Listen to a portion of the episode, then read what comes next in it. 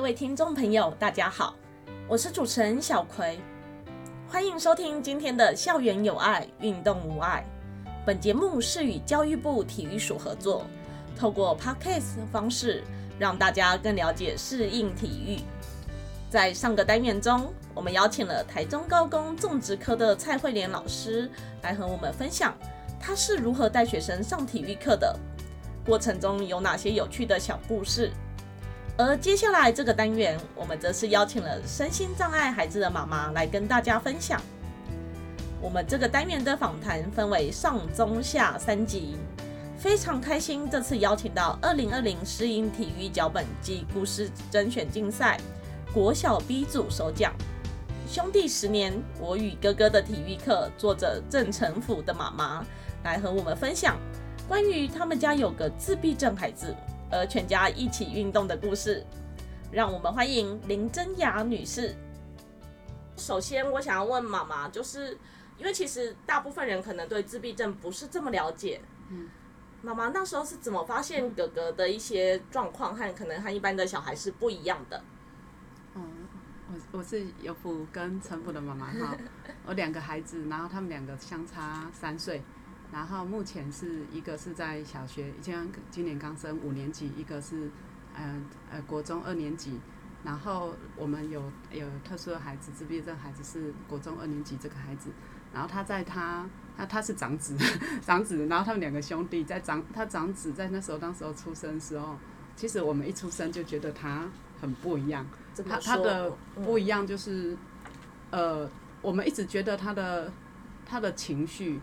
他的情绪张力很非常大，然后应该说他不一样。我因为他是长子，我刚开始强调他是长子，所以我们那时候长孙长子，所以我们那时候会一直觉得不一样，是我们不会带，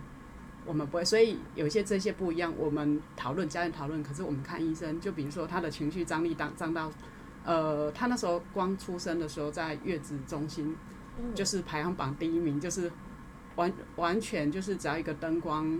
一个一个声音，然后他就哭闹，所以整排的育婴室其实就是必须要他必须住在独立套房的的这个空间，因为会吵到所有人。然后这么早就已经可有情绪情绪的反应大，对啊。然后然后他，我应该是说，我从他确诊自闭症是在两岁两个月的时候，然后当当时我们应该是说那个那个情境是他不会说话。对，然后对两岁两个月他不会说话，然后他不会说话。我们刚开始，因为他长得，他其实是长得头发中长，所以我们当时候寻求，其实我们在大概一岁，他大概一岁有出现一点点的口语，像爸爸妈妈、嘿阿妈这些大概这些口语出现，可是到一岁半几乎完全不见，就没有在对，所以后续就是没有口语能力，完全没有。然后一直到，其实坦白说，一直到现在还很弱。现在他现在是十三岁，接近要十四岁。然后当时候，其实我们很谨慎，我们因为现在的那个整个那个幼儿的那个健康检查的制度其实是很健全，每每一个阶段一定要去检查。然后我们也求助小科医师，可是说就说他外形长得太健壮了，所以他就是医生都会说你这大囝吼大孙吼不要太担心啊。所以我们他就觉得说有一些孩子的发展哈，其实是会有些。蹲在跳，所以他说你现在才一岁半，不用担心他口语的问题，这些因为他的所有的发展曲线都符合。然后虽然他比较不理人这样，可是一切都还 OK。可是等到大概我大概两岁的时候，我我就觉得不大对。那一年两岁，差不多两岁出头几天，然后口语的问题，然后再就是他。不不跟一般的小朋友玩，不跟我们一般的互动，我应该讲的是互动，对啊。可是互动的部分，因为毕竟我们还是没有经验，我们只觉得说，哎，这个口语的问题要去解决，所以我们就同同 同时去挂了很多像小儿科、呃，妇健科。然后当我去比较大的医院一去的时候，他那个医生就跟我说，这个不寻常了，因为他说这个孩子。说你赶快去检查听力有没有问题。如果听力没有问题，因为他不理人；如果听力没有问题，那他极有可能是自闭症的孩子。而且他就说马上要请我们去寻求联合评估的这个诊治。嘿，联合评估的那个呃呃诊断，然后才能对症下药啊。那时候其实就是刚刚讲的，就是如同主持人讲的，从口语、从互动、从情情绪的这些张力，我们觉得他不一样。然后事后现在回想他那时候两岁确诊之后，我们回想他几个月的时候，的确是有一些异常，可是我们一直在探索，一直在探索啊。不过还好，我们两岁的确诊算是发现的其实早很早对，算是早。对，因为我自己之前在学校当老师时，我很多自闭症的孩子，他们其实都是比较晚才被确诊的。对，就是他两岁两个月，然后一路的确诊吼，所以就是确诊之后，然后早疗系统的介入，我们算是早啊，而且就是应该是说请全力去衔接医疗系统。啊，所以他他也也遭受很大的挫折了。坦白说，就是因为不一定合适。啊，我们又来，我们又在台南的台南的的一个不大不小的乡镇。啊，所以我们其实要找呃这一方面在邻居的哎周遭朋友来讲，刚我们刚刚不一定有经验。啊，所以就碰了找了很多医疗管道，然后后来也有找到合适的，这个也也很幸运这样子。嗯嘿，因为有的时候这真的是一个摸索的过程，尤其是刚刚提到是长子长孙的部分，对。对，所以可能也相对家族里大家就比较不知道这个状况。对对对对。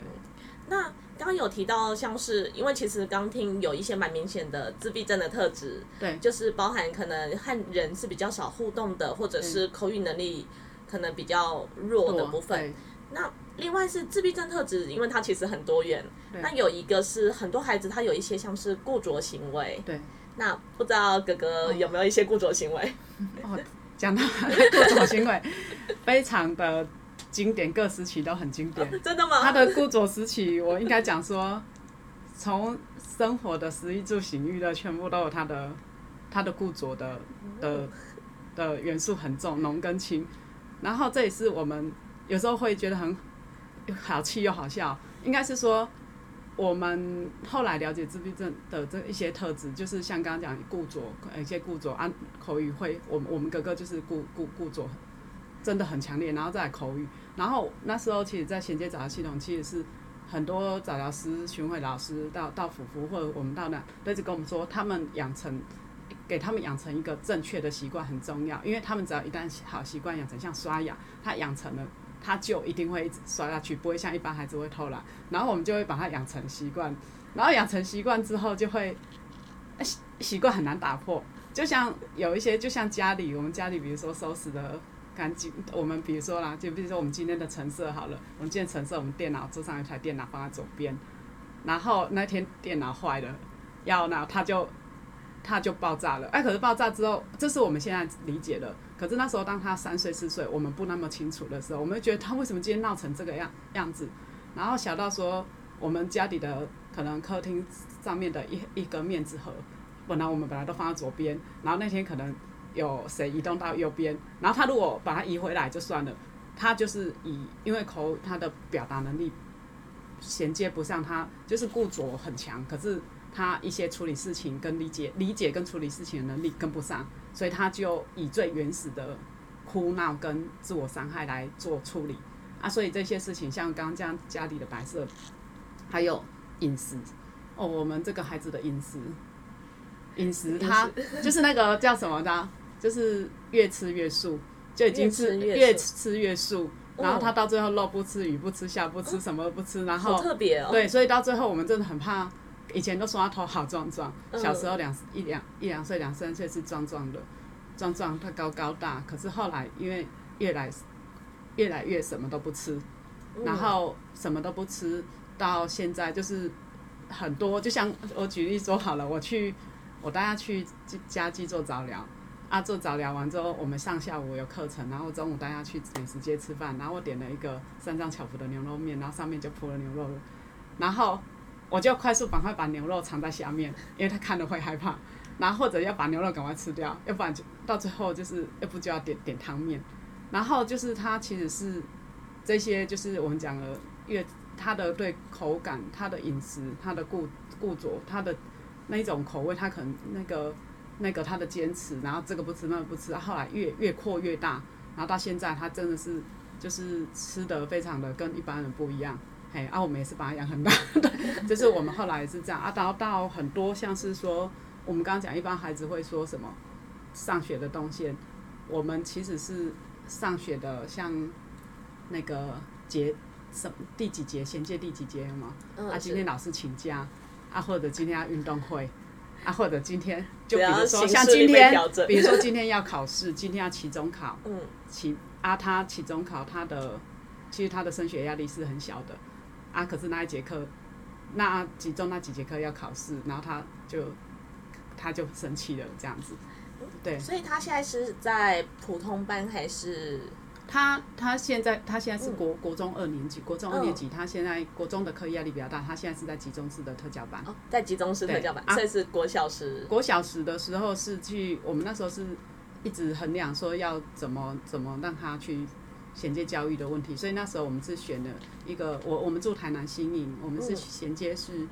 在就是找了一个比较小的学校啊，那个学校刚好是在台南县市合并之前的台南县的特教中心，就设在里面的学校，啊，我们那我们就去读他的那个普通班融合呃融合融合就加在那个、嗯。那个资源班的课程。嗯。啊。学校那时候在小学跟现在不大一样，是小学的时候他给他的是我我们给他的学校整个的安排是就是尽量呃就是一周哎、每一天尽量都有一至两堂的的的加强的课程，然后那课程就是抽出来一对一啊，本来高年级会希望是一对二或一对三有团体的互动。啊，后来发觉哥哥的状况还是不那么适应跟别人，所以他大概都一对一这样子去做啊。我我后来我们也就有聘陪读助理员，助理员全程的协助，要这样子才能呃让他在学校的生活能。就是在他两个班级的转替之间，然后他情绪有张力的时候，可以让他有一个人，让老师可以放心啊。所以那个陪读陪读呃陪读的助理助理员是从幼儿园大班一路陪到哦小学毕业，那这样真的这样是很长的时间耶。真的对很长。很长。对啊，直到现在他现在上国二，嗯然后现在就没就是集中式的特教班，然后现在的班级是一个班级就是十呃十个小小朋友左右，然后两个的老师，所以现在的就不需要再聘，就这一两年就就会在特教班来来来上课。这真的听得出来，就是妈妈真的花了很多的心力在可能调整怎么陪哥哥的部分。嗯嗯，然后他的一些，我觉得有些自闭症的特，他还就是大概可能大家应该是说我当初当初知道他是自闭症小孩，第一次听到的时候，我下那个停车场跟我家里的长辈，我一直记得那一幕。我我对自闭症我们没有人了解，嗯然后我一直觉得说，社会上还是因为一直到现在，我们已经十几年来，其实我我的我有一种感触，就是我那时候我也开玩笑，我从我下那个医院的停车场，我要载我家的小的跟我们家长辈，我们一起去看去做诊断。然后他说自闭症，那我们下来的时候，你知道我我们全家待的很轻松平常的，你说自闭症，那我们家这个可能是天才。这句话我印象一直到在我自己，我们的全家自己这么讲。可是事后，事后从回到家里去看那个医生有建议的说，呃，相关的网站你去看你符合多少特质，你一看就其实越来越沉重啊，然后所有的那个特质越来越显著，然后到我们现在应该是说我们现在十几年来哈。哎，应该说多数人呐、啊多数人，因为我们现在其实外面有蛮多的影片，对，我影片有也有让我们知道说，哎，其实可也也有自自闭症的的一个一些特质让大家了解，可是大家都会误以为。误以为只要反正就知道说某某你的孩子是那说哦那可能是天才，你你不敢你不敢发觉呢？对，因为早期《雨人》这一部电影，对，太强烈了。对，就是学者症候群，所以导致其实很多人都觉得自闭症他一定就是还有某一天才，要不然就是一定是对，天才，要不然就是我们觉得或许有到某一方面是专才嗯，啊。可是专才，当那个专才是在，其实对家人来讲，家人来讲，他能好好的自己照顾自己，跟过哎跟同才就是能放手，我们能嗯放手让他好好当一个普通人，远比说远比说哎我们还有一个家长，他的小孩那个小学就会开根号，可是他就是他就知道哎根号开根号九嗯等于三这样子，嗯。然后这种的能力呃会对家长来讲有时候是一种讽刺，因为他莫名可能是背了这个，或许不知道什么缘由有这个能力，可是他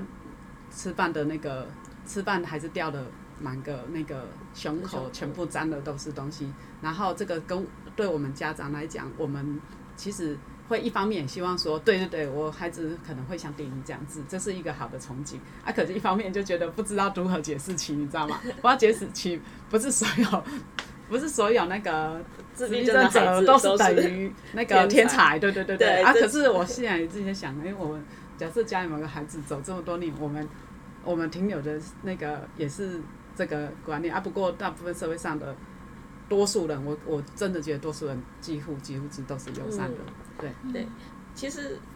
我觉得所有的家长都一样，就是其实比起孩子到底是不是所谓可能像雨人这样的天才，对，但是孩子可以平安健康，然后学着自己自己照顾自对自己照顾自己，这比什么都还要重要。能自立，对对对对对对。